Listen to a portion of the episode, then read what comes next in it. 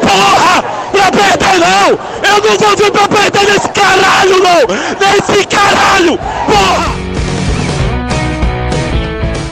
Esse áudio resume tudo o que aconteceu na Arena de Pernambuco na noite dessa sexta-feira.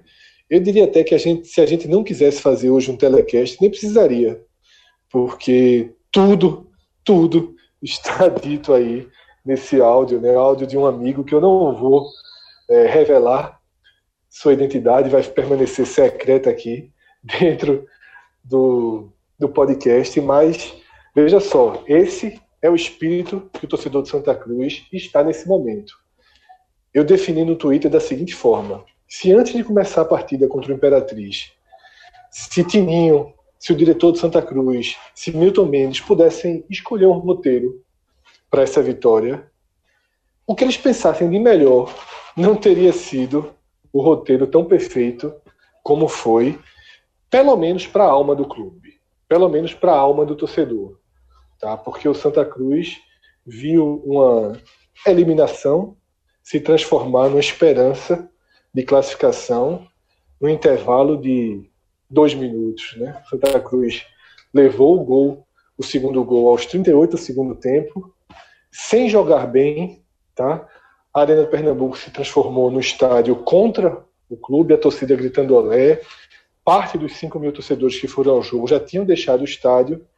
Eis que o Santa remonta a partida de forma surpreendente, tá? com duas bolas cruzadas na área, duas bolas de cabeça, com algum sofrimento, sobretudo na segunda, e vira o jogo, sai da arena ainda sem o futebol restabelecido, a atuação foi horrorosa e a gente vai dissecar isso daqui a pouquinho, mas com aquela aquele sentimento de que a camisa pesa, de que o time está vivo, de que beijou a morte, né? Ficou cara a cara com a morte. Depois que você volta, você volta com um pouco mais de, de confiança, né? O Santa Cruz agora trata esse seu renascimento no campeonato com alguma mística, né? Com aquela história de que não chegou, já que se tivesse que ser eliminado, teria sido por vias normais. Agora que estamos vivos, vamos valorizar a chance e não tenho a menor dúvida que o time vai para três decisões com parte do seu dano restabelecido. Claro que ainda vai ter o complemento da rodada, né? O Santa Cruz apenas abriu a rodada contra o Imperatriz e a gente vai ter um outro programa, né, que é o nosso especial da Série C, para analisar essa situação pós-rodada. Tá? Então eu diria que esse telecast ele começa agora e termina na noite de segunda-feira, logo depois que a 15ª rodada for fechada, justamente com o jogo do Náutico. Né? Náutico faz uma partida contra o Globo, fora de casa, bem importante para o Santa Cruz. E nesse programa eu estou ao lado de Diego Borges e João Pedro Pereira, e a gente vai analisar a partir de agora o que aconteceu na Arena de Pernambuco, tá? tanto no futebol jogado quanto no coração. E eu vou começar pelo coração. Diego Borges, ele ainda existe aí? Ou ficou na arena? Meu amigo. fala, Fred, Gil Pedro, fala todo mundo. Bicho, foi um jogo que a palavra realmente para definir é emoção, é na base da, do milagre mesmo. A gente até conversava, eu, eu e Clisma, durante a semana, e também aqui a gente já trazia esse ponto como maestro em outras situações, outros programas, porque era a única coisa em que o torcedor do Santa Cruz, até mesmo aquele que estava guardando um pouquinho de fire, tinha para se agarrar, porque em campo não estava resolvendo, as, as previsões para as mudanças de Milton Mendes que ele vinha testando no treino não davam pelo menos nenhuma situação de esperança, porque é o que tem, é o elenco que tem e o treinador que ainda está tentando buscar a melhoria desse elenco enquanto as rodadas vão passando. Eram cinco jogos sem vencer, o momento em que o Santa Cruz precisava muito e Milton Mendes, até então na carreira dele, não tinha essa situação de resgate. Rodolfo também falava muito aqui nos outros programas de rodada, nas análises da gente, de que Milton Mendes não tinha esse fato novo na carreira dele em relação aos trabalhos que ele vinha fazendo, de ter uma curva muito decrescente e ele não tinha essa curva de resgate. Não dá para dizer que ele achou essa curva ainda. É um primeiro jogo, é uma vitória em relação a essa sequência, mas venceu. Agora, não foi na base das mudanças, não foi na base da qualidade técnica, como você bem falou, Fred. O jogo foi sofrido, algumas situações ou outra, realmente houve uma evolução, mas uma coisa muito mínima, muito pequena, talvez nem 5%, se é possível a gente colocar um número para mensurar isso. Mas houve sim alguns pontos, e esses pontos resultaram justamente nos três gols, que a gente vai aprofundar mais para frente, mas os gols saíram na, nas mãos, no, nos pés de, de Everton, que empata logo depois em que o Santa Cruz sofre o primeiro gol, e também em um erro, que também os erros persistiram, tanto que tomou dois gols. O Santa tem uma defesa muito defasada, e os outros dois gols saíram na base do sufoco, na base da camisa, quando o time perdia, já naquele roteiro mais do que clichê, mais do que dramático, parecia roteiro de filme. Aí o Santa Cruz acha um gol com o zagueiro que falhou no primeiro gol, que foi Vitão, tomou uma bola nas costas e acha um gol com Augusto, jogador que sai do banco de reservas, ou seja, três peças diretamente ligadas, não só na escalação inicial, mas nas mudanças de Milton Mendes. Então, foi do jeito que foi, é do jeito que o áudio realmente abriu, com o nosso companheiro saindo gritando a tudo. Outros companheiros foram mais comedidos nos áudios que gravaram, mas foi isso. Santa Cruz venceu, era o que importava, mas vai precisar muita coisa, vai precisar se agarrar demais a essa mística ou evoluir alguma coisa considerável para que consiga sonhar com essa classificação. João Pedro, é, Diego, eu chamei ele aqui para o programa pelo coração.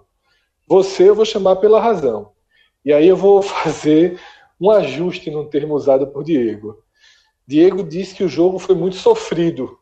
E foi. Mas, analisando friamente, a gente troca esse sofrido por sofrível, né? Partida muito ruim do Santa Cruz. Muito ruim. Enquanto o jogo de futebol, o Imperatriz também não foi bem. E eu diria que, dessa vez, o protagonismo da virada estava muito mais com a camisa vermelha do que com a camisa branca. Né? Impressionante como o Imperatriz não soube ganhar um jogo que estava em suas mãos, né, com toda, todo o estádio se voltando contra o próprio time. E aí eu queria a tua análise de explicar como o Santa virou friamente vai ser difícil, né? Muito melhor deixar na parte da emoção, mas eu queria tua análise da partida como um todo, do futebol muito ruim que segue sendo apresentado pelo time de Milton Mendes. Fala Fred, Diego, é, ouvinte. Fred, é, acho que você, tanto você quanto Diego, foram muito felizes na, nas palavras que abrem esse telecast. É um, foi um jogo sofrido e sofrível, e que a virada a gente basicamente só consegue explicar. Hoje em dia no futebol a gente tenta falar muito que aquele clichê que o pessoal tem repetido que não há mais bobo, não há mais bobo no futebol, que esse negócio de peso da camisa não existe mais.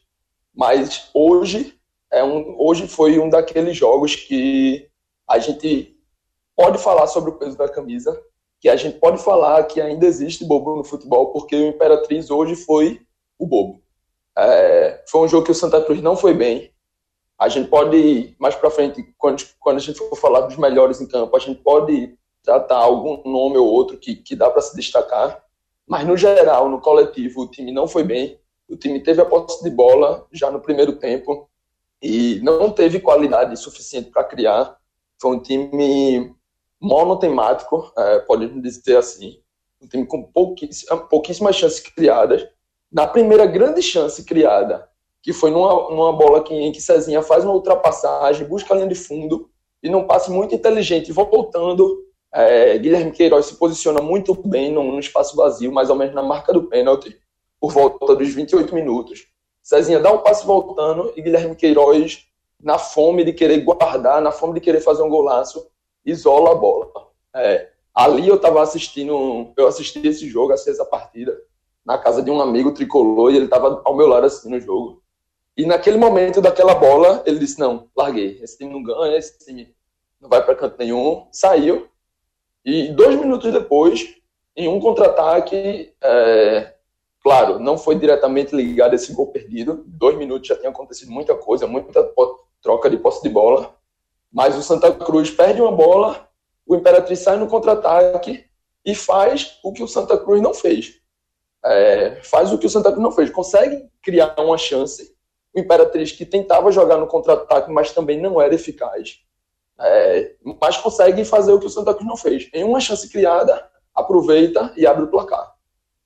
Ali, quem já tinha largado no gol perdido é que acaba desistindo de ver mesmo. Ali o cara abre mão até não só do jogo, mas nos moldes como era a partida de hoje, é, abre mão até da temporada, se brincar, né? Diz que acabou, desistiu, próximos, próximos jogos são só para cumprir, cumprir, tabela.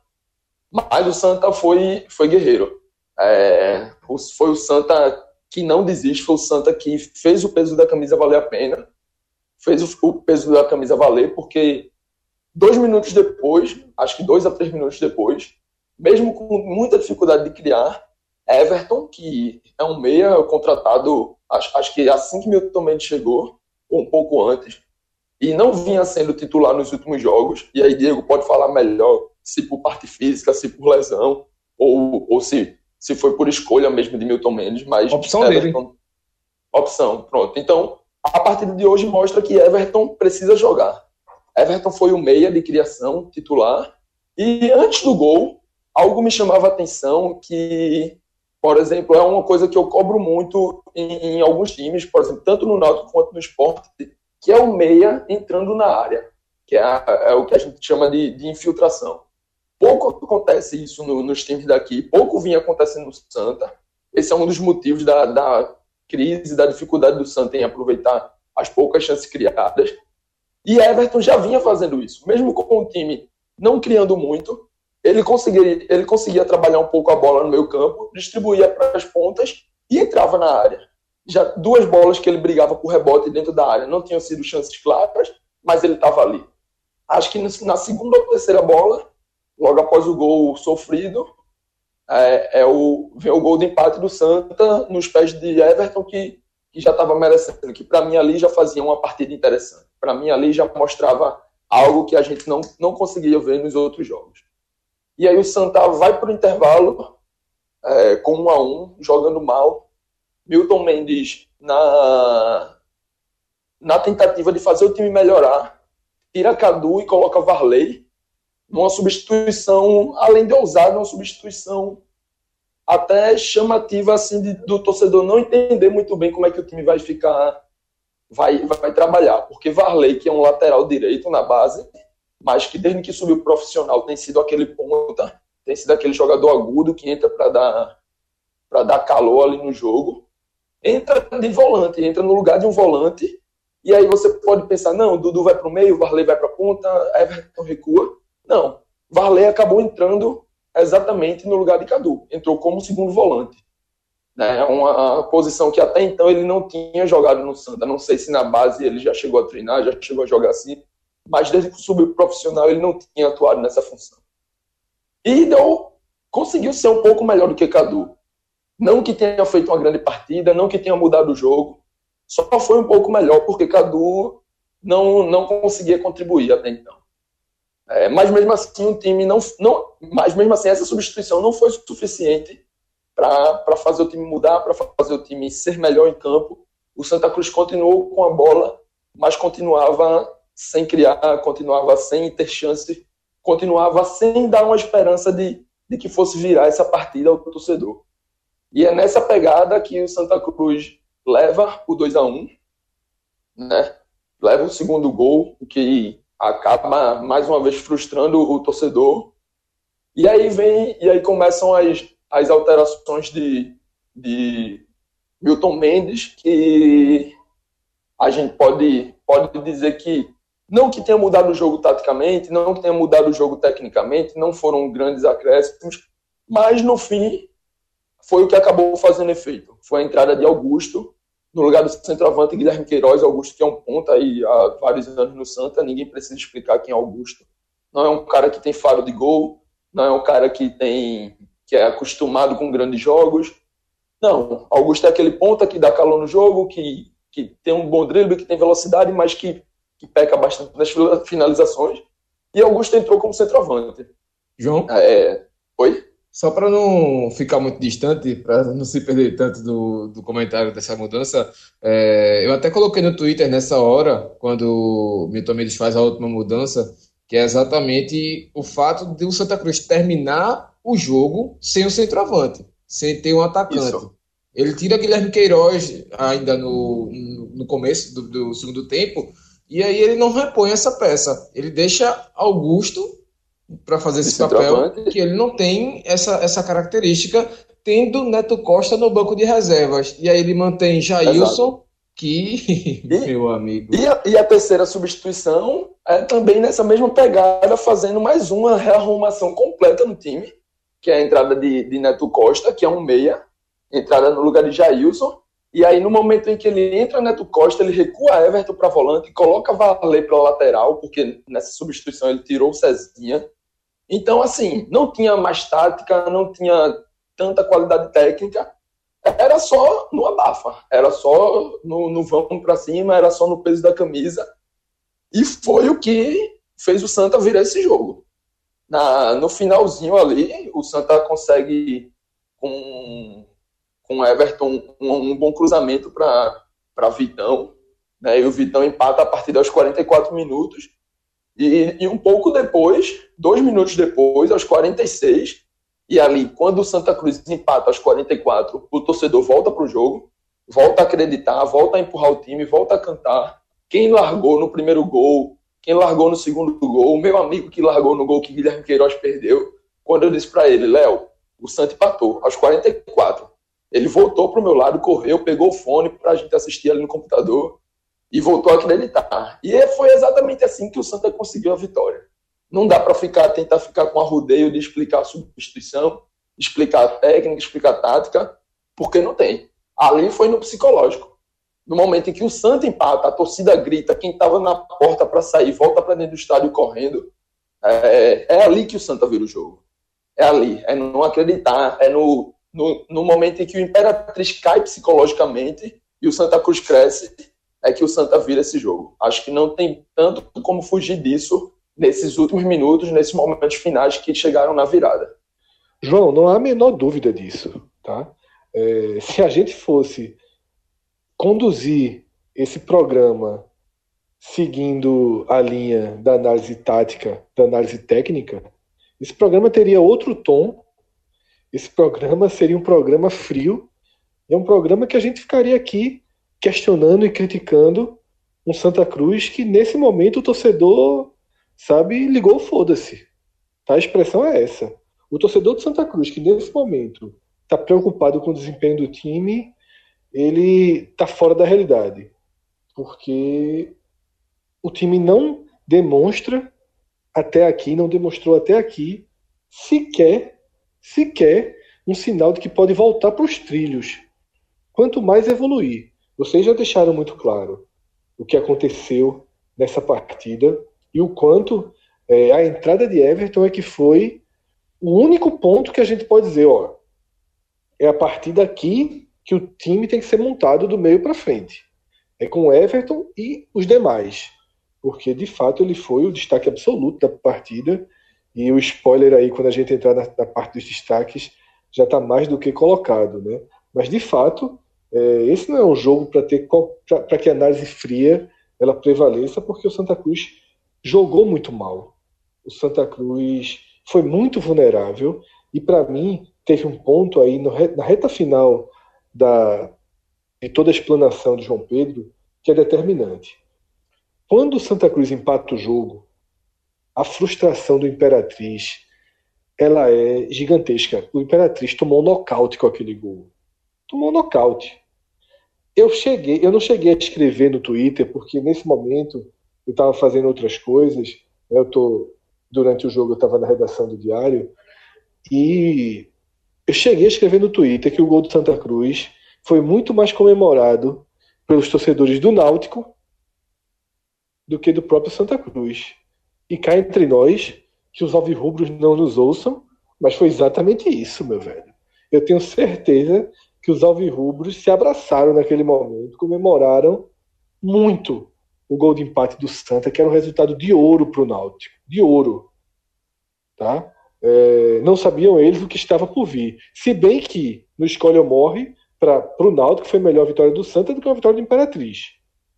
Tá? A Imperatriz é, chegaria com muita força, empataria em pontos com o Náutico se tivesse saído da Arena de Pernambuco com a vitória. Mas por quê? Porque naquele momento, quando o Santa faz o gol, da forma que fez, tá? o lateral esquerdo é, do Imperatriz, assim, eu não entendi até agora como é que o cara não acompanha o jogador do Santa. O, o zagueiro do Santa cabeceia com uma facilidade inacreditável, né? É de fato um, um, um é, mostra um pouco pra, da, da... O, o gol, de empate do, o gol de empate do Santa Cruz foi de um absurdo tão grande que quando a câmera corta, você pensa que ele estava altamente impedido. Totalmente, a no, primeira na primeira, é. na primeira imagem, o, o, esse amigo meu que eu tô na casa dele, ele estava assistindo junto comigo, que eu chamei, a primeira coisa que ele disse foi, se tem VAR, é anulado. E aí no replay de trás, que pega a, a jogada inteira, pega a movimentação, mostra que não, mostra que Vitão estava tranquilo, é, muito atrás da, da linha do zagueiro. Nem duvidoso e, foi, nem duvidoso foi. Nem, não, nem duvidoso foi. E ele faz o movimento sozinho, vai, se antecipa sozinho, cabeceia sozinho assim, não, não tem como entender muito, não tem como entender de jeito nenhum o que o Imperatriz fez nesse, nessa jogada, né? E aí quando corta, né, que justamente a transmissão passa os replays, quando corta, o Imperatriz já está na área do Santa. Né, já tentou uma jogada que não deu em nada, né, já foi para cima do Santa e mostra o quanto o Imperatriz sentiu o golpe. É, não teve qualquer pingo de inteligência emocional Imperatriz saber que se você leva um gol aos 45 do segundo tempo, sua vitória já era. Né? Trabalha o empate, sai com ponto para depois consertar o prejuízo. Imperatriz não, o Imperatriz é, é, sentiu muito os dois pontos perdidos e tentou recuperá-lo, mantendo o jogo muito aberto, e aí o Santa Cruz teve mais é, espaço né, para dar ali o sufoco no final, porque a bola que saiu o gol de Augusto, ela poderia ter saído o gol no início da jogada. Né? A jogada é bem construída em seu início.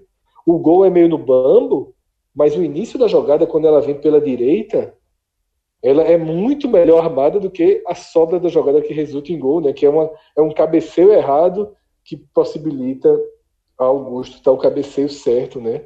E, e reverter não só o jogo, como todo o cenário do Santa Cruz. Ô Fred, é, e essa jogada, ela nasce de Varley, né? Que briga, vai até a linha de fundo. No limite da linha de fundo, né?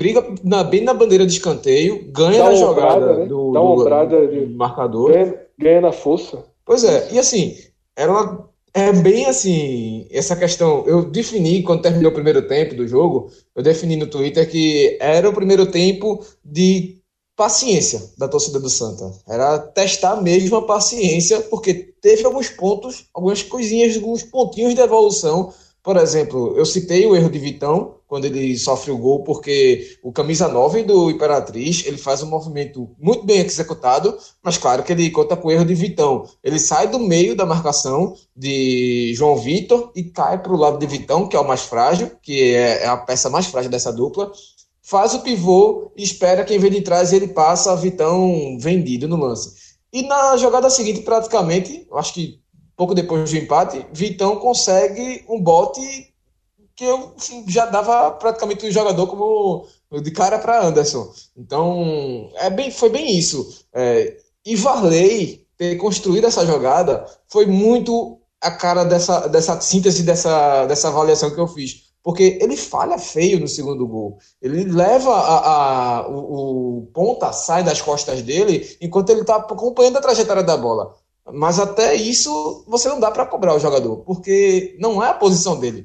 João Pedro falou que ele fez isso na base, mas ele já vem sendo utilizado há um bom tempo como ponta, já no Sub-23 também. Milton Mendes soube desse histórico dele e tentou mais ou menos o que Roberto Fernandes tentava no ano passado com o Mailton, que é o jogador que hoje está no Operário e faz bem isso. Só que uma coisa é um jogador que é para estar tá na casa do Palmeiras, tem toda a estrutura que tem o CT do Palmeiras, e outra coisa é um jogador da prata da casa do Santa. Não dá para, tecnicamente, na questão da estrutura física e até principalmente a compreensão tática de jogo, você comparar essas duas, duas peças. Claro, é, o Santa Cruz tem os seus valores, mas mesmo assim é uma formação de atleta completamente distinta. E Milton Mendes tentou isso e aí ele colhe tanto o erro do gol do, do Imperatriz, que era o gol da virada para matar o, a temporada do Santa Cruz praticamente, tanto quanto essa peça participa justamente do gol que salva a temporada 2020 do Santa Cruz. É, eu, a, antes ainda com o Leicester, eu cheguei a fazer uma matéria que era a montanha russa do Santa Cruz. É, acho que o Santa Cruz viveu essa montanha russa inteira em 45 minutos, praticamente. O primeiro tempo teve também, mas, é, é, como o João Pedro falou, ali não tinha mais tática, não. Não tinha nem quem pudesse traçar qualquer esboço de tática. Foi simplesmente na base da camisa. Vamos também só deixar claro que salva por uma semana, né? Mantém viva a temporada de Santa Cruz para o torcedor não entender errado e não achar também que a gente está sendo é, otimista demais, digamos assim, né? O salva Fred, a temporada de Santa Cruz. No, no meu Twitter eu resumi esse, essa vitória, esse, esse gol da virada no final como o último suspiro, o último ar que tinha e o Santa consegue respirar e transforma o que era o jogo do ano hoje transforma o jogo do ano no próximo. E assim vai. É, exatamente. É uma é, semana. É de choque em é. choque de reanimação, de desfibrilador. É, exatamente. O salva é por uma semana o Santa Cruz, que teria uma segunda-feira de reapresentação melancólica, afundado numa crise sem tamanho, Santa Cruz vai ter uma segunda-feira de discursos positivos, de treino, de concentração e, e de foco né, no que precisará nesses três, nessas três últimas rodadas da Série C do jeito que está. Né? A gente aqui ainda na, no finzinho, nos últimos minutos da sexta-feira, a gente não tem como prever sequer o cenário que, que o Santa vai ter pela frente para a 16 17 e 18 rodadas. Esse programa ele ainda vai entrar em pelo menos mais duas partes bem importantes. Tá? Eu já li aqui como foi a entrevista de Milton Mendes e eu vou repercutir um pouco ela com o João e com o Diego, e também a parte dos destaques, né? que é uma tradição de todos os telecasts. A gente também, inevitavelmente, ainda vai passar pelos jogos né, que o torcedor do Santa Cruz vai precisar secar dois no domingo, dois na segunda. Vão, vão ser quatro times jogando com a camisa do Santa Cruz por debaixo, não tenho a menor dúvida disso. Mas é, nesse momento aqui agora do programa, eu queria falar sobre orgulho, né? É, o orgulho que o torcedor do Santa tem pelo seu clube, que todo torcedor tem pelo seu clube, mas existe um orgulho em comum para todos nós da nossa região, uma região que tem uma cultura muito própria, que tem um DNA muito próprio, que precisa ser muito valorizada por nós. E desde que eu conheci a CCTS, né, uma empresa do Agreste de Pernambuco, que nasce no Agreste de Pernambuco, eu me impressionei muito né, com a pegada né, que eles dão para todas as roupas dele, para a forma com que a marca se apresenta. E em vários dos depoimentos ao longo dessa nossa parceria, né, que foi agora em 2019 com o podcast, eu sempre dei o testemunho de que são histórias que para mim se cruzam, tá? A história da CCTS para mim se cruza com a história do podcast, justamente porque nós dois, tá? Eu vou chamar assim, é, nós fazemos um produto voltado para o Nordeste, mas que em momento algum a gente é, é, trata de forma estereotipada da nossa região. Tá? A gente valoriza a cultura, valoriza a raiz, mas a gente trabalha para o Nordeste como ele realmente é. O Nordeste que tem uma cultura fortíssima, mas que tem parques tecnológicos como o do, do, do Recife, que tem é, uma, uma veia de conhecimento de matemática? Você vê todas essas Olimpíadas Matemáticas, os alunos cearenses sempre chamando a atenção. E aí você vai, estado por estado, é, é, cidade por cidade, no sertão, no agreste, né? em todo o litoral, você encontra várias e várias faces de um Nordeste que pulsa né, como uma região que poderia ser um país, porque tem a sua identificação própria. E essa, essa, e essa é a essência do podcast, e a essência da CCTS, seja conceitualmente e seja de forma direta. Existem algumas camisas, né, sobretudo das últimas coleções, que destacam muito essa relação. A partir do símbolo, e que vai para algumas estampas, Tá? Tem uma estampa que com certeza será a próxima, assim que eu puder é, ir na CCTS de Gravatar, escolher, porque de vez em quando eu tô, tô indo em Gravatar, então eu passo lá e escolho novas camisas. Vai ser aquela que está escrito Nascido e Criado no Nordeste, porque se já foi um orgulho, nesses nossos dias atuais, faz muito mais sentido estampar no peito essa, essa camisa. Tem outra que eu gosto muito, que faz referência a um grande compositor e cantor cearense, que é Belchior. Cantor não tanto, mas um grande compositor cearense, que é Belchior. Então tem uma camisa que tem as frases dele, né? Eu sou apenas um rapaz latino-americano. Eu já dei a sugestão lá para Hugo para na próxima coleção trazer outros versos de Belchior, versos de, de alucinação. É, tem muita coisa boa para ser explorada de outros compositores da região, mas é isso, tá? Eu queria convidar, então, quem não conhece a CCTS, duas formas de conhecer. Você pode ir no Instagram, CCTS Oficial, você vai ter várias fotos das camisas sendo, sendo apresentadas, vestidas em situações do dia a dia. E, fundamentalmente, conhecer o site da CCTS, tá? www.ccts.com.br. E aí, lá no site, você vai poder fazer sua compra e vai poder utilizar um código especial que a CCTS forneceu e criou para quem é ouvinte do podcast. Esse código dá 25% de desconto em toda a sua compra. Mas presta atenção tá, na dica que eu vou dar agora. Essa dica é fundamental. No próprio site já existe uma outra promoção, que é se você ultrapassar 299 reais em compra, você, você fica com frete grátis. Tá? Isso é bem importante, porque o valor do frete muitas vezes acaba sendo é, significativo diante ali da proporção do que você está comprando. Então, se você atinge 299, você ganha o frete grátis. E depois disso, tá, faça nessa ordem que eu estou dizendo. Escolha suas camisas, sua bermuda, o que você quiser. Coloca, ultrapasse 299 reais, né, se for esse seu interesse. Você vai ter automaticamente é, a promoção de não pagar o frete. E aí você joga o desconto do podcast, tá? No final das contas, você não vai pagar 299 reais. Você vai pagar 250 reais, 240 reais. Não sei, não estou aqui de cabeça fazendo o cálculo exato de quanto 25% daria, mas é mais ou menos isso. Você vai ganhar praticamente uma outra camisa se você seguir passo a passo da dica que a gente deu aqui. Então, ccts.com.br vale demais a pena. Se você estiver indo por Gravatar, são duas lojas. Tá? Já tivemos experiências da CCTS vendendo no Recife. Existe lojas da CCTS sendo representantes da CCTS em Alagoas.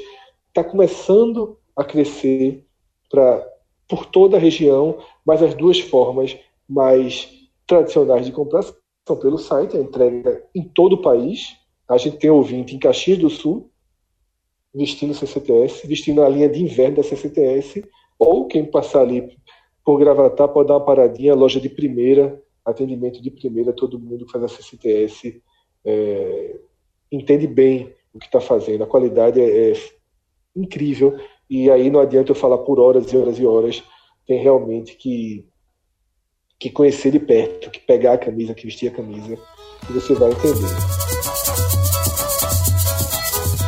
Voltando, então, para essa descarga de emoção que foi o jogo do Arruda. Desculpa, né? O jogo da Arena de Pernambuco, com cara de Arruda, apenas por três ou quatro minutos, mas por, com cara de Arruda dos 44 para frente do segundo tempo. Eu vou para entrevista de Milton Mendes. E aí, Diego, é, eu queria que você analisasse um ponto da entrevista e o outro eu vou passar para João Pedro. Eu vou começar por João Pedro. Um dos pontos abordados por Milton Mendes foi: seria uma injustiça o Santa Cruz não vencer o jogo, pelo que fez, pelo que criou, pelo que jogou. Não é bem assim, né, JP? Isso, Fred. É... Discordo de Milton nessa. Pelo que fez, pelo que jogou, os dois times, o Santa Cruz e o Imperatriz, ninguém merecia sair com essa vitória hoje. Ninguém. É... O 2x2 ali tava de bom tamanho, né? O 2x2 o, é, pro, o, o, o Alves Rubro estava dizendo assim: tem justiça no futebol, pelos dois times em campo é e pelo Náutico. É, ia ser a primeira vez que a gente pode dizer que, que teve justiça no futebol. Porque, assim, nem, nenhum dos dois mereceram por futebol jogado. Talvez o Imperatriz, dentro da sua própria proposta de, de contra-atacar, de se defender, tenha sido mais eficaz, mas tem, tem, foi mais eficaz durante 40, durante 89 minutos, porque o Santa Cruz não jogou nada. Então, assim, você ser eficaz defendendo contra um time que não consegue fazer nada, gente pode dizer que é mais fácil, que é mais, mais tranquilo. Porque o Imperatriz também não fez muita força para se defender, não fez muita força nos contra-ataques, que teve muita chance. Sobretudo no primeiro tempo, o Santa Cruz estava com muita gente no campo de ataque e sendo contra-atacado, ficando 3 contra 3 sempre ali, 4 contra 4 e não conseguia é, não conseguia matar o jogo, né? não conseguia abrir o placar, só eu consegui bem depois. Então, dentro do que seria o justo do futebol, seria o 2 a 2 1 a 1 porque ninguém fez o suficiente para dizer assim, para bater no peito e dizer que merece a vitória. Diego, segundo ponto para a entrevista, vou passar para você. Milton Mendes disse que sai muito triste com algo que ele ouviu das arquibancadas da Arena, que foram xingamentos e críticas direcionada, direcionadas para Tininho, né, para o presidente do Santa Cruz, ali depois do segundo gol do Imperatriz, a torcida poupou os jogadores, mais ou menos, né, porque gritou olé, poupou o próprio Milton, que faz um trabalho ruim, a verdade é essa, à frente do Santa, e tratou Tininho como o grande vilão da temporada. E aí, nessa dividida, você está com Milton ou você está com a torcida que durante aqueles uns seis, sete minutos de agonia tratou o presidente como o maior culpado pela eliminação que estava sendo desenhada naquele momento? Fred, nessa hora que é preciso ter exatamente aquele passo do recuo que geralmente vem do, do, do próprio trabalho do jornalista, jornalista, que é olhar fora do, do, do espectro, que é fora da situação do, de torcida, de dire, dirigentes, de direção do clube e a própria comissão técnica e o time. Porque você vê que as cobranças, de certa forma, tem sim um peso, tem sim um, um quê de motivo. Você vê que, de fato, houve sim erros na montagem do elenco. Algumas é, peças, por exemplo, que chegaram não foram utilizadas, algumas peças que poderiam ser apontadas como sobressalentes e até mesmo peças importantes para o elenco que não deram certo. E isso é da montagem. Mas ninguém vai acertar ao mesmo tempo 100% das contratações. E mesmo o Tininho, que o torcedor do Santa Cruz conhece muito bem, principalmente desde 2011, foi quando ele participou mais ativamente da, daquela montagem de elenco, e também seguia mais ou menos esse roteiro. Peças desconhecidas até então, a montagem de elenco que Tininho fazia desde 2011 é, trazia muito por isso, que era exatamente da, do achado, por exemplo. O Thiago Cunha, em 2011, foi uma contratação que era considerada como uma contratação de risco, já que o jogador tinha passado pelo Santa, mas tinha cometido, assim, não tinha sido 100%. E acabou sendo titular no começo e fazendo gols importantes. Ou seja, o roteiro daquele ano vai se repetindo, vai se desenhando, vai se desenhando, e em 2019 chega na mesma base praticamente, porque o Santa Cruz novamente está numa situação em que precisa ser assertivo, porque não tem bons recursos financeiros, uma boa condição financeira, apesar de ter uma situação financeira melhor do que a do ano passado, graças às cotas que conseguiu desse ano, que não teve no ano passado, mas isso é mérito também. Uh, e além disso, também tem a situação da aposta em Milton Mendes. É uma coisa que foi diferente do que vinha se desenhando. Ou seja, já existe um fato novo. E existe um fato novo que é ainda melhor em relação ao contexto do clube nesses últimos anos, comparando nessa década, por exemplo, de Tininho, que ele está no clube como funcionário em relação à direção ou até agora como presidente que é exatamente o fato do Santa Cruz muito provavelmente dever terminar uma temporada com salários em dia. Eu quero fazer essa pergunta ao torcedor do Santa Cruz. Quando foi que você viu isso acontecer pela última vez no Santa Cruz? Eu não me recordo. Eu não me recordo de uma temporada em que o Santa Cruz termina, encerra com os salários em dia. Até que vem acontecendo, a direção vem pagando salários tudo mais. Tanto, tanto que isso virou também uma, um questionamento, umas falácias da, da torcida também, de certa forma, já, já, do que tanto foi repetido, é de que ah, o elenco não pode reclamar porque esse está com salários em dias. Então, o torcedor, se ele coloca isso na mesa na hora de cobrar para o elenco, ele talvez, acredito eu, que seja justo ele colocar também isso na mesa na hora de cobrar da direção. Porque de fato tem sim que se cobrar, mas também tem que ser ponderado. Então tem que ser pelo menos justo, porque existem erros, sim. É, Luciano Sorriso errou em algumas situações ou outras, mas é aquela mesma situação. Eu vejo muito Luciano Sorriso, o que eu via de Tininho naquela temporada de 2011 é que está pela primeira vez naquele cargo de comando, é, é uma ponte entre elenco e direção, principalmente Sorriso, que foi jogador do Santa e esteve em 2013 no último acesso de Série C. Conhece, talvez melhor do que ninguém na direção, o que o elenco passa numa situação dessa de classificação na Série C. E o torcedor vai lembrar que na Série C com o Sandro também sofreu. O Santa só se encaixou para subir quando chegou o Vica, venceu o Cuiabá fora de casa e dali para frente o time conseguiu ter uma estabilidade, mesmo perdendo para o Fortaleza, inclusive na sequência, mas manteve a estabilidade. E agora com Milton, é o que parece que pode se desenhar. Aí é, volta aquela situação, como tu falou, Fred. É, é difícil o torcedor se apegar na melhora técnica. E vai ter uma semana agora, só vai jogar contra a Confiança no próximo dia 11, no domingo que vem a 8, ou seja, vai ter tempo. Muito provavelmente vai ter o final de semana de folga, mas mesmo com esse tempo, você não dá para cravar de que vai haver uma evolução tática, vai haver uma evolução técnica, que Milton Mendes vai encontrar um encaixe, mas é uma semana. É como se falou, não é uma semana de cabeça baixa. É uma semana de cabeça olhando para cima. Então, é, nessa hora eu tô mais com o Milton Mendes. Ele, eu li aqui a matéria de João Grilo no, nos Esportes, que em seguida. De quem? De, de quem? De quem? De João, João de Andrade. João Grilo. Tá feliz? Esse e-mail é forte. Ó, se a gente fosse moção agora, tem que ligar. Se liga, liga, liga, liga, liga, liga. É verdade. Mas vi a matéria aqui de João. Augusto, Augusto esfriou a espinha do homem, viu? Foi, né? Esfriou, esfriou, gelou a espinha.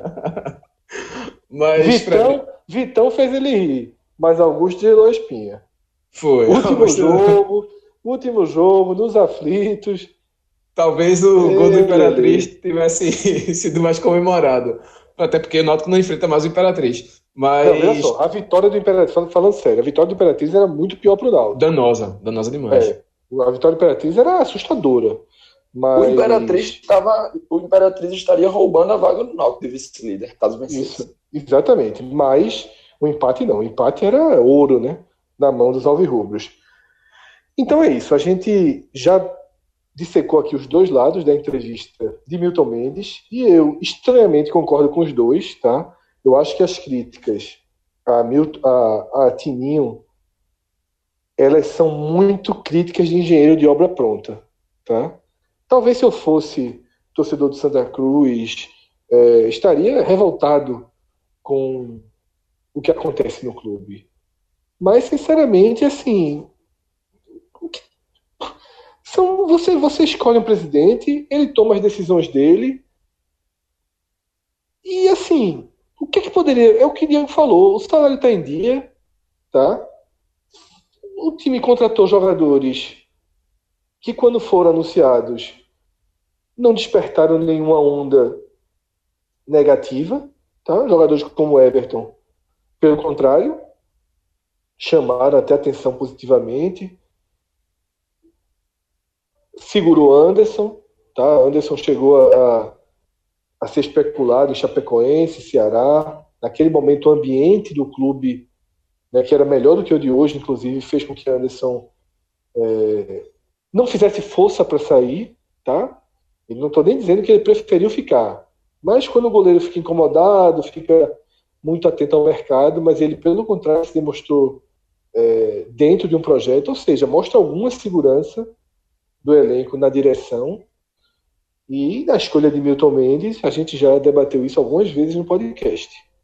Tá? Quando você contrata Milton Mendes, aí sim, Tininho tem que, tem que, tem que ser responsabilizado positiva ou negativamente. Porque quando você contrata Milton Mendes, você contrata aquele treinador que dá uma, uma, uma, uma injeção de ânimo, que acorda, que arruma a casa muito rápido, mas que se auto-sabota. Um cara que tem um relacionamento complicadíssimo interno, né, que cria arestas com a facilidade absurda, tá? e que muitas vezes corrói seus próprios méritos. O que, de fato, foi até Celso que falou isso em um dos nossos programas é, das segundas-feiras. Ele falou o seguinte: o que não dá mais é para você contratar Milton Mendes, considerando que ele só vai entregar uma parte dele, que ele só vai entregar a parte positiva. Não, tá? Ninguém mais pode fazer isso. Ninguém mais pode se dar esse luxo você tem que contratar Milton Mendes, sabendo que Milton Mendes é um treinador que, em todos os seus trabalhos, ele corrói as relações e tem sido bem comum, tá? Já nas últimas semanas, torcedores do Santa Cruz, né, começando a expor isso, pessoas próximas ao clube, bastidores extremamente é, é, tumultuados internos. E eu imagino que, que tanto Diego quanto João já tenham recebido essas notícias, já tenham é, colhido relatos né, internos de um ambiente completamente é, instável. Não posso garantir o que é o que não é verdade, porque ninguém pode, só quem está lá dentro, mas relatos se multiplicam, tá? como se multiplicaram no esporte, como se multiplicaram na outra passagem de Milton de Santa Cruz, como aconteceram no Vasco, como aconteceu no Atlético Paranaense. Milton continua o mesmo certo? É... Diego, Pipico agora só Horto, né? Meu amigo, ajudaria muito, viu? Porque tá a estrutura a turma tem. Exatamente. Situação de Pipico, que pode ser importante aí para a reta final de Santa Cruz.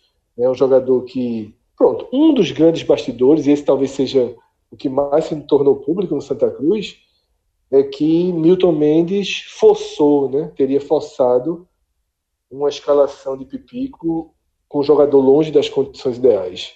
Isso teria agravado a lesão de Pipico.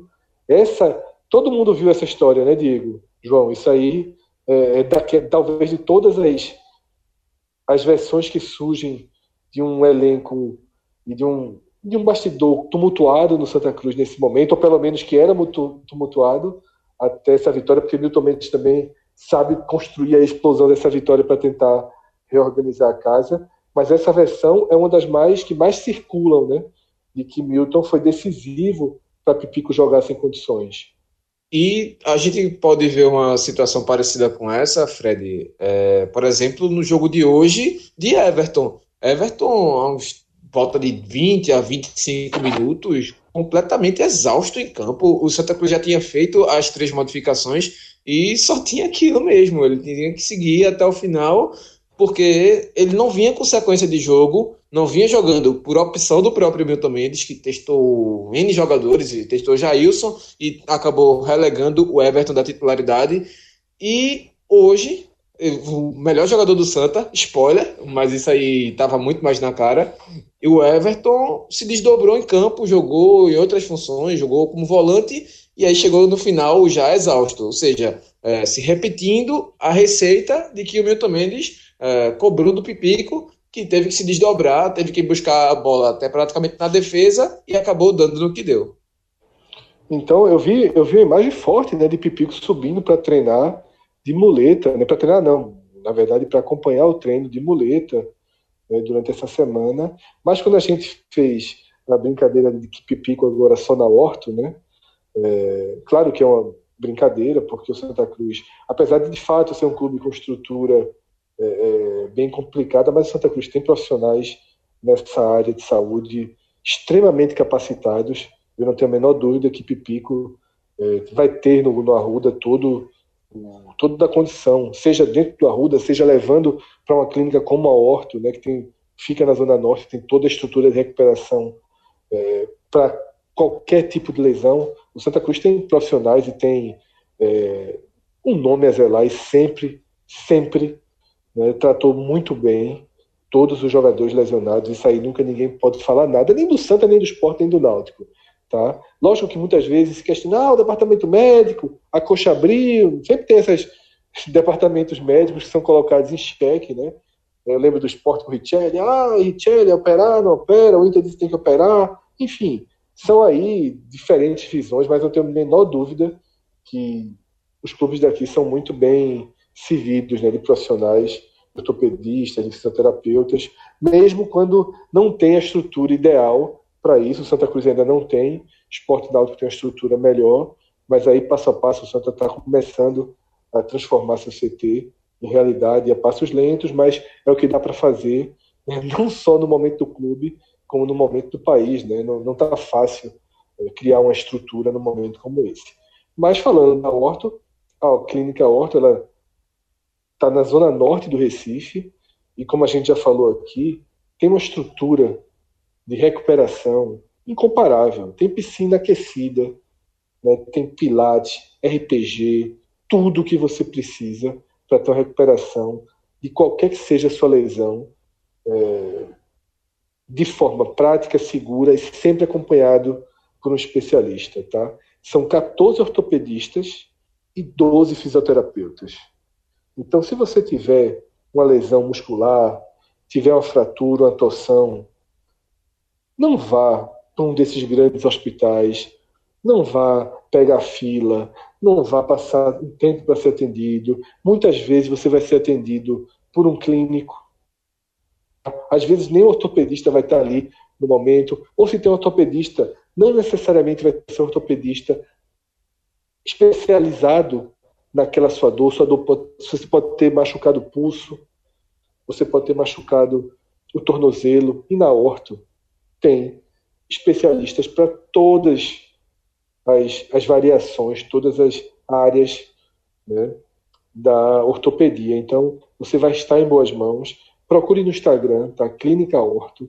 Lá você vai ter telefone, você vai ter WhatsApp, todas as formas de contato. E no feed você vai ter informações, você vai ver é, dicas de saúde, dicas de como identificar lesões, de como prevenir lesões, inclusive para vários esportes, para futebol, para crossfit, para tênis, para corrida. Tá? Então, entra no Instagram da Clínica Horto, se você precisar já do serviço da Horto, ela fica ali, pertinho do sítio da Trindade, ali na estrada do encanamento, fácil de chegar, é uma puta estrutura, como eu já falei aqui.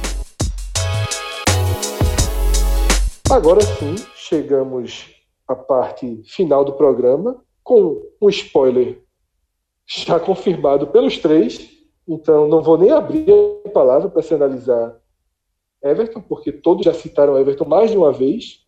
Eu, João Pedro e Diego. Everton foi o melhor jogador do Santa Cruz. Queria saber então, João, se você tem um outro jogador para colocar ali num degrau abaixo, mas que mereça um destaque positivo nessa vitória por 3 a 2 é, Fred, eu acho que, não, como a gente já falou e repetiu várias vezes, não foi um jogo bom e aí fica difícil tirar muita gente. É, a gente já destacou Everton, que com, com certeza foi muito melhor do que todo mundo. Mas eu gostei da entrada do Varley. Achei que entrou, como eu também já falei, entrou numa posição que não é a dele. Entrou numa posição que não costuma jogar assim na base, não costuma jogar assim no profissional. Foi bem, é, foi razoável, conseguiu ser melhor do que Cadu, por exemplo. E depois, quando foi, depois da substituição de Cezinha, foi para lateral. E como a gente já também já falou, foi o jogador responsável ali pela criação da jogada do, do gol da virada. Foi o cara que brigou, foi o cara que, não desistiu, o cara que fez o cruzamento ali pro, pro outro lado, que no desenrolar da jogada terminou no gol. Então acho que abaixo de Everton eu vou destacar só o Varley e vale mencionar também Augusto. É, não entrou, não entrou fazendo grandes jogadas, não entrou sendo um centroavante, não entrou dando drible, mas fez o gol. Na hora que mais precisou, ele estava ali no lugar que ele não costuma estar, fez o que não costuma fazer e fez o gol da virada, o gol que mantém o Santa no jogo até a próxima semana. Então, além de Everton, que foi o grande destaque, vale mencionar aí Varley e Augusto. O pacote que eu vou entregar para Diego, eu só assino embaixo até Varley, tá? Eu acho que Varley de fato merece ser citado. Augusto, enfim, a atuação dele logicamente é positiva pelo que você falou.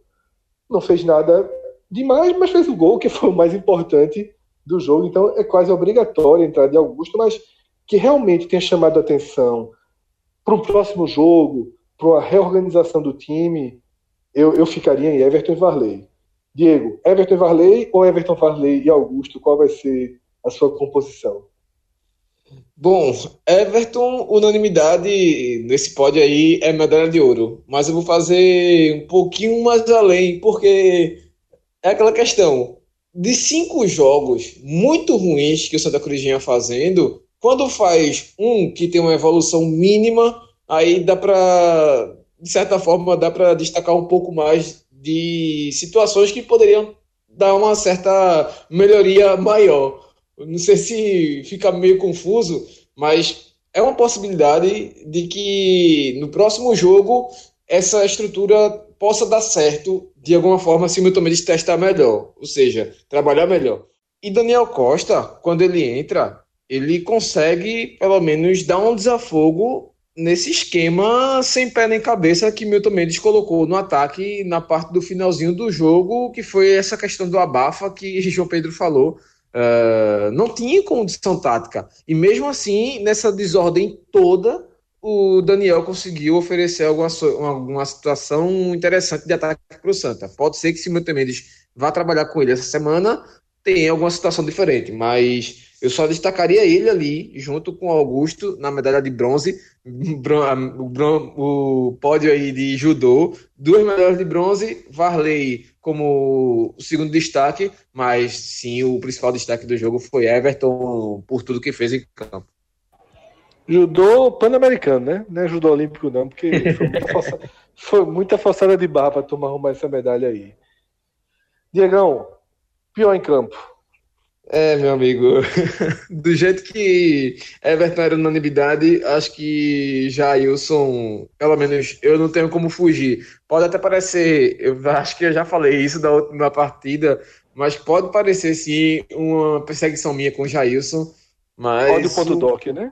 Bicho, o cara não acerta nada em campo. Hoje ele acertou uma. Acho que é a primeira vez que ele acertou uma jogada no 1 a 1 com o marcador, desde que ele voltou e foi utilizado pelo, pelo Milton Mendes contra o Ferroviário. De lá para cá ele vinha errando tudo. Ele conseguiu acertar uma bola no segundo tempo, ele sai de cara com o goleiro e o goleiro faz uma boa defesa. Tá certo que o chute não foi é, o supra-sumo, não foi a melhor da, da, da, precisão, mas o goleiro fez uma boa defesa assim, ele acertou isso. Mas o resto do que ele errou, o jogo inteiro, Milton Mendes mantendo ele em campo, poderia ter feito situação diferente, poderia ter colocado Neto Costa no lugar dele e trabalhar como ele sempre queria, que era um atacante brigador e um atacante para brigar pela bola, pelo rebote, como ele queria que Pipico fizesse, e um centroavante que fizesse esse papel. Ele tinha Neto Costa, mas mesmo assim ele não tirou o Daniel, o, perdão, o Jailson, ele colocou praticamente todas as peças que ele podia, Varley, o Daniel, e manteve o Jailson. E o Jailson se manteve errando o tempo quase todo do jogo. É meio que difícil demais de procurar um motivo para Jailson ser é, titular do Santa Cruz, ou pelo menos ser uma aposta que Milton Mendes acha como plausível para qualquer que seja a situação de jogo. Então, ele não mostrou isso até agora, em momento nenhum, desde que voltou.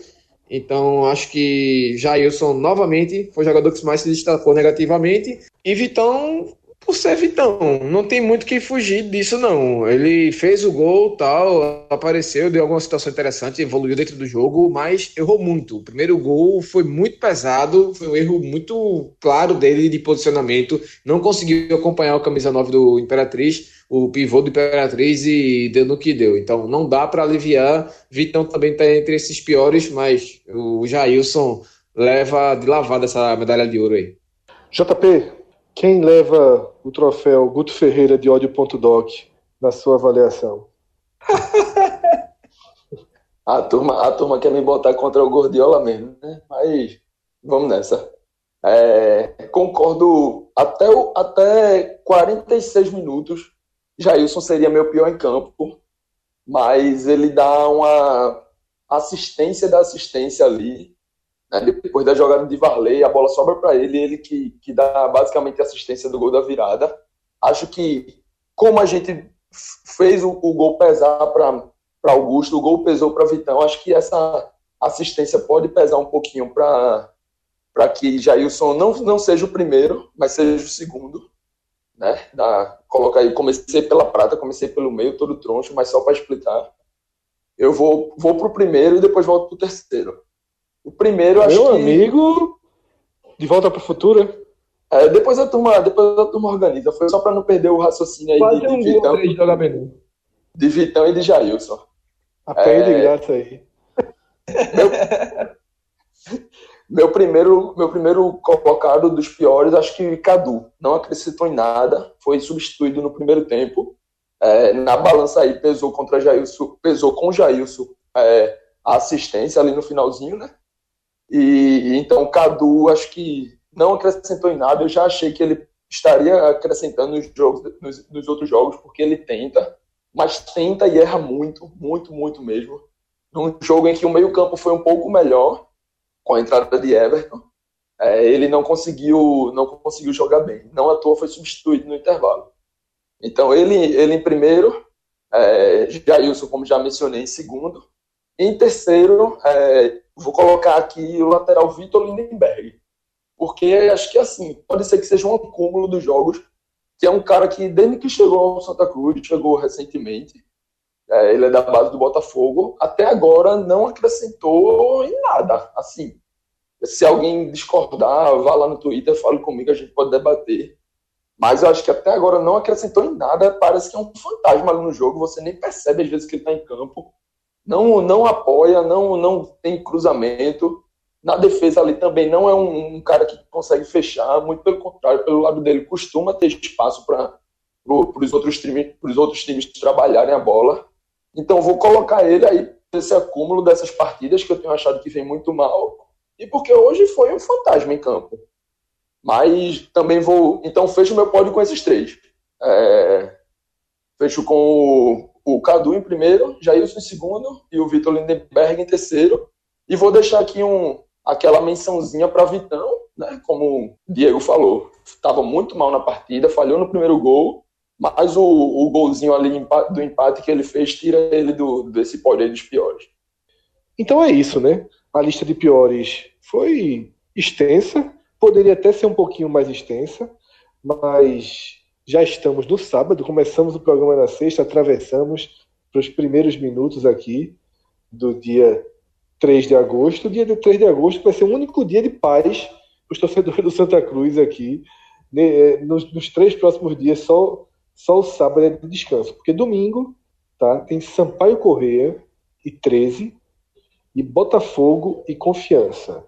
Tá? Os dois times paraibanos jogarão com a camisa de Santa Cruz por baixo, sobretudo o Botafogo. Tá? Mesmo que o Botafogo vencendo cole no Santa Cruz, na dividida é melhor que de Botafogo, porque você mantém o confiança a três pontos do Santa. São três pontos em que, pelo número de vitórias, não é suficiente para o Santa passar a equipe sergipana. Tá? Vamos considerar que o, que o Confiança perde do Botafogo, João Pessoa. Mesmo que o Santa vença o Confiança Sergipe, o Santa ainda ficaria atrás por causa do número, dos números de vitórias. O Santa tem cinco, Confiança tem sete, né? então ficaria 7 a 6 na verdade, mas pô, pelo menos já seria um passo enorme, né? Igualar em pontos. Então, o torcedor do Santa pode ficar aí entre a vitória do Botafogo e o, empate, e o empate, mas a vitória do Confiança de forma alguma seria um resultado muito ruim. Na segunda-feira, Globo e Náutico, tá? Importantíssimo para o Santa Cruz que o Globo tire pontos do Náutico, dois ou três pontos já seriam bem interessantes, afinal o Santa tem como objetivo principal chegar na última rodada precisando vencer o Náutico para se classificar. Não existe matemática para o Santa sem a vitória dos aflitos. Tá? É, aí seria uma conta com tudo dando errado para os adversários e aí é muito mais fantasioso do que real. E uma partida chave é a partida no Castelão, também na segunda-feira, no mesmo horário, 8 da noite, partida do Ferroviário contra o ABC. Por que essa partida é chave? Porque o Ferroviário parou no campeonato. O Ferroviário vem de três derrotas consecutivas. Tá? Então, é um time que demitiu o treinador, era necessário ter, ter feito essa troca, e agora parte para um tiro final contra o ABC que joga a vida. É o ABC de Roberto Fernandes, que joga a vida depois daquele empate 0 a 0 bem injusto né, para o time da casa contra o Santa Cruz, numa tarde e noite ali fantástica de Anderson. E esse jogo é muito importante, né, porque o Ferroviário é o primeiro alvo. É o único time que o Santa pode ultrapassar na 16 rodada. Tá? É o único time que está numa margem de dois pontos e que permite ao Santa Cruz esse, esse bote. O número de vitórias de Santa Cruz bem abaixo, ele é preocupante nesse momento, né? porque um simples empate do Ferroviário contra o ABC, que também seria um bom resultado, a gente tem que trabalhar com a realidade, faz com que o Santa não consiga entrar no G4, mesmo no melhor dos cenários, na próxima rodada, mas o campeonato não acaba na próxima rodada. Por isso que qualquer ponto tirado de confiança, Náutico e do Ferroviário são importantíssimos para o Santa Cruz. O Sampaio, por via das dúvidas, é bom torcer contra também, mas está muito na frente. Né? Sampaio já está começando a enxergar a segunda fase, com 27 pontos, tem o jogo em casa agora, é tudo muito encaminhado para o Sampaio ficar com uma das vagas, mas as outras três estão abertíssimas Imperatriz, apesar dos pesares, segue vivo. Santa Cruz volta para o jogo. E o Botafogo da Paraíba vai viver o seu Santa Cruz Imperatriz nesse domingo contra o Confiança. Se o Botafogo vence o Confiança, meu amigo, o caos se estabelece aí, fortes emoções para nada menos do que seis times, pelo menos, aí, nas últimas três rodadas. Ô, Fred, só uma coisa desse jogo do Sampaio, importante, fundamental do torcedor do Santa é torcer pelo 13, para que o 13 se mantenha vivo, não para que o Santa mire o Sampaio, porque é uma coisa que a gente trazia, eu trazia desde o último programa Série C, que foi a vitória do 13 sobre o Globo. Se o Globo empata, aí praticamente o 13 fica com 9 pontos e aí morre, bem dizer, precoce. Mas o 13 ganha com gol de Marcelinho no finzinho, no apagar das luzes, muito parecido como foi a vitória do Santa, mas um gol de falta de Marcelinho, e aí mantém Globo 13, 13, 12, ABC 11. Todo mundo vivo. E o 13 tem, Na além de Sampaio. Ferroviário, né? Pois é, tem Ferroviário, depois tem Confiança, e aí fecha com Botafogo da Paraíba. Três times que o Santa Cruz está mirando para pelo menos uma ou duas vagas. Ou seja, fundamental esse gol do 13 de Marcelinho, mas é fundamental que esses três times se mantenham vivos, porque o Santa Cruz vai precisar deles quase como um apoio para que quem está na frente perca pontos e o Santa consiga se aproximar mais. É, meu amigo, esse aí é o segundo estágio do desespero. Você é nele. É, exatamente. É o mestrado em desespero. O bom e velho torcer por quem, mas é justamente isso. Todo jogo tem mais do que uma conexão direta com a classificação. E Diego aí tirou nota 10 aí na prova do torcer por quem desse sábado, né? Primeira Já vem faz tempo. tá dormindo todo dia pensando, né? Todo Fala, dia daquela olhadinha. Fez aquela pergunta: quer fazer a mudança sozinho ou quer ganhar? Meu amigo, a turma tá nervosa. É, pau. Mas é isso. Valeu, Diego.